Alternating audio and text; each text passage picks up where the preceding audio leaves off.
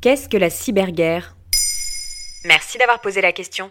Comme son nom l'indique, la cyberguerre est la guerre qui a lieu dans le cyberespace, le monde des ordinateurs et de l'Internet. On ne parle pas ici de science-fiction.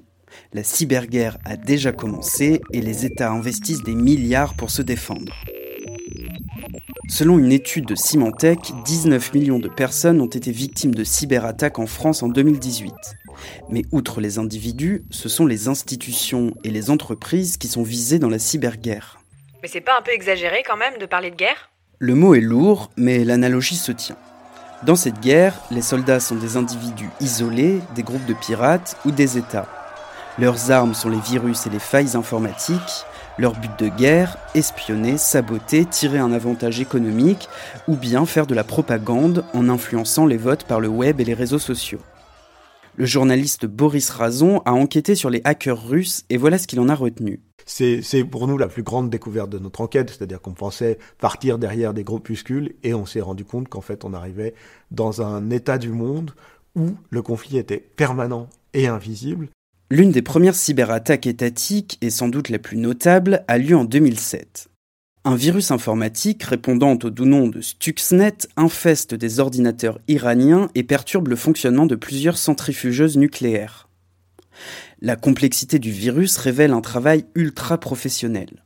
Stuxnet aurait en effet été créé par les services secrets américains et israéliens pour s'en prendre au programme nucléaire iranien. Dix ans plus tard, la Chine et la Russie sont régulièrement accusées d'intrusion et de piratage à but politique ou économique. Et la Chine et la Russie doivent dire pareil de l'Europe et des États-Unis. Tout le monde attaque dans le cyberespace. Oui, mais personne ne revendique ces attaques. Officiellement, on parle plutôt de cyberdéfense. En France, cette défense contre les attaques numériques représente un budget de 1,6 milliard d'euros pour la période 2019-2025 et le pays comptera bientôt 4000 cybersoldats au sein du ComCyber, le commandement de la cyberdéfense.